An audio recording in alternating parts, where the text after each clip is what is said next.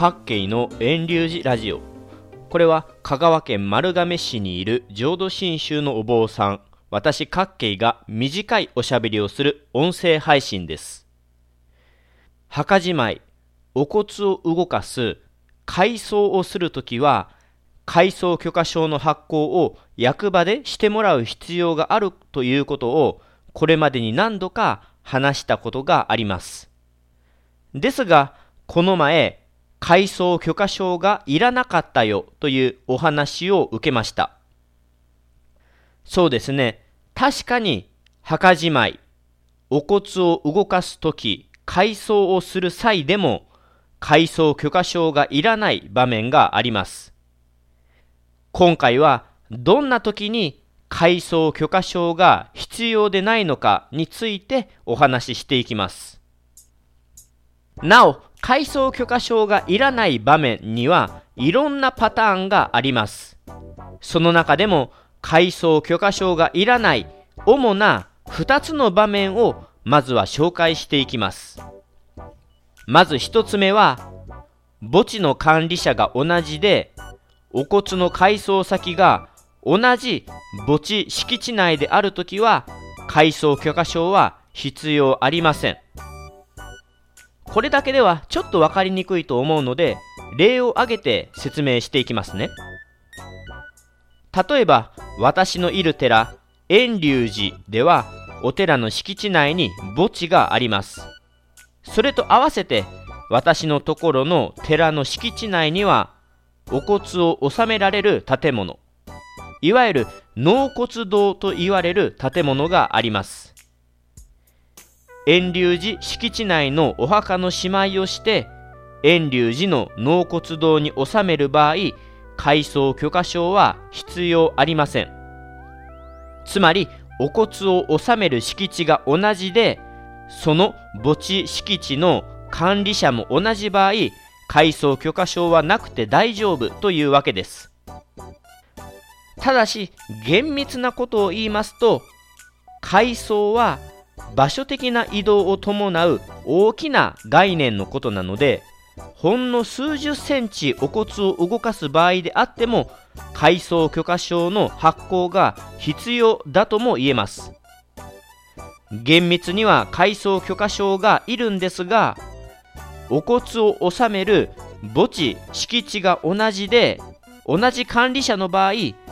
その管理者が納骨台帳といったものにお骨を動かしたいきさつを記録しておけば問題なかったりします。なのでお寺のように御門信徒の皆様によって永代にわたって支えられ続いている納骨空間はこの場合で言えば改装許可証がいらないということになります。続けて改装許可証がいらない主な2つ目の場面を紹介します。2つ目の場面は初めての納骨の時は改装許可証はいらないです。初めての納骨というのは例えば四十九日満中院の法要が終わってそれまでご自宅のお仏壇近くに置いていたお骨を納めるといった場合のことです。ご自宅というのはお骨を安置する場所。納める場所ではありません。なのでご自宅からお骨を動かす場合は改装と言わず当然改装許可証も必要ありません。多くの場合四十九日満中院法要が終わってから一周期の法要の頃までにご自宅からどこかにお納骨されると思います。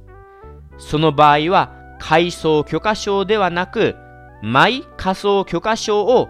新たな納骨場所の管理者に提出していきます。以上この2つが改装許可証がいらないよくある主な2つの場面だと思います。1つは墓地の管理者が同じでお骨の改装先が同じ墓地敷地内である場面ともう1つは改装でない初めての納骨の場面です。さて続けては改装許可証が必要でないもう少し細かな場面をいくつか紹介していきます。そもそもですが墓地埋葬等に関する法律では改装の定義が埋葬した死体を他の墳墓に移しまたは埋蔵しもしくは収蔵した小骨を他の墳墓または納骨堂に移すこととはっきり定められています。つまりこの法律で定められているお骨の移動方法改装でなければ改装許可証はいらないわけです。それを踏まえて改装許可証がいらない場面をいくつか紹介していきます。例えばお墓の墓石を修理拡張する場合に一時的にお骨を取り出す場合は改装許可証は不要です。この場合はお骨が一時的に移動しているわけなんですがもともと収めていた納骨場所にお骨を戻すことになるのでお骨は結局のところ動いていないことになります。なのでお墓の修理拡張縮小といった場面では改装許可証はいらないというわけです。分骨をするときも改装許可証はいらなかったりします。分骨とはお骨の一部を取り出して別のところで保管し供養することです。この場合納められる大元の大部分のお骨はそのままでほんの一部のお骨が移動するということですのでお骨の改装ということにあたらず改装許可証は不要です。ただし改装許可証がいらなくても分骨をしたという事実はありますので墓地の管理者は分骨があった記録をしますし分骨の証明書も必要であれば用意しなければなりません。他改装許可証がいらない例といえば海や山宇宙もそうですかね。そういったところに散骨をする場合は改装許可証はいらないです。散骨というのは墓地埋葬等に関する法律が想定していない弔い方であり現状法律の文言がないグレーな存在です。法律にないお骨の移動改装方法なので自治体は改装許可証を発行することができません。そもそも改装許可の申請にはお骨を動かす先の管理者の受け入れ証明書を記入する欄がありますので受け入れ先がないのでそもそも改装許可申請が書けません。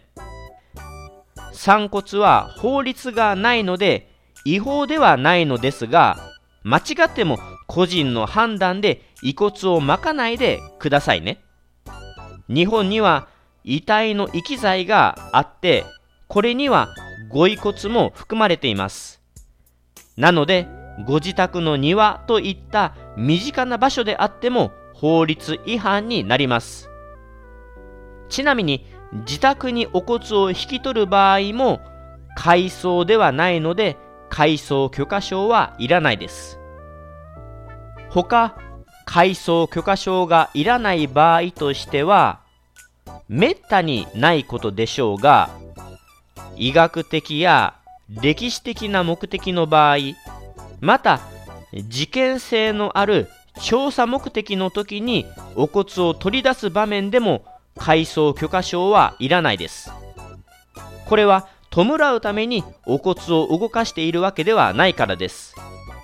こういったお骨の取り出し方はほぼないでしょうがご参考までに紹介しておきます。それとこれもほぼないケースでどちらかというと日本に住む外国人向けのお話ですが土葬したご遺体を取り出して火葬してまた同じ場所にお骨を納める場面では改装許可証がいらないとされます。これも仮葬後の初めての納骨という形でありますし、弔い方の形が変わっただけであり、きちんと元ある埋葬空間にて収められているので、改装許可証の発行は必要ないというわけです。あ、それと一つうっかりしていました。改装の時にお骨がない時は改装許可証がいらないというのを話し忘れてました。墓地埋葬等に関する法律で海藻が収蔵した小骨を他の墳墓または納骨堂に移すこととはっきりと定義されているように海藻の対象は焼いたお骨を指します。なので海藻をする際にご遺骨がない場面では海藻許可証がいらなかったりします。ただしこれは墓地の管理者によって考え方が変わるところだと思います。というのも例えば戦没者の納骨を例に考えますね。過去の戦争や古い歴史の中で大切な先祖の遺骨が納骨空間に収められていないケースが私の寺でもあります。じゃあそういった場合子孫がお墓の場所弔う場所を移動したい時にお骨がないからと改装の手続きをしなくていいのかという場合があります。たとえお骨がなくても例えばご遺髪髪の毛を個人のお骨に準ずるものとして扱いお骨はないんですがここで間違いなく大切に弔い忍んでいますよと証明してあげるもんじゃないでしょうか。そういったわけで確かに法律の定義ではお骨がない場合改装許可証の発行は必要ありませんが私のところの寺遠隆寺ではたとえお骨がなかったとしてもご遺髪等をもってお骨をお預かりしていましたとします。改装許可証が必要ないケースというのは大体こんなところでしょうか？墓地埋葬等に関する法律にある改装の定義。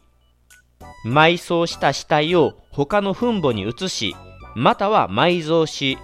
もしくは収蔵した小骨を他の墳墓または納骨堂に移すことに当てはまる場面では改装許可証が必要であり、それに当てはまらない場面では必要ないということです。皆様が経験しそうな改装許可証がいらない主な場面は2つで、1つは墓地の管理者が同じで、同じ墓地敷地内にお骨を移動、改装する場面と、もう1つは改装ではない初めての納骨をする場面です。他、改装許可証がいらない細かなケースも今回お話ししましたが、まだ他にも話していないことでも改装許可証がいらない場面というのはあるかもしれません。お骨の移動、改装、墓じまいでよくわからない場合は、お骨を納めているところの管理者、またはお骨を納めているところの自治体役場に行って相談をしていただければ適切なアドバイスをしてくれると思います。以上で今回のお話、改装許可証が必要でない場面についてのお話を終えます。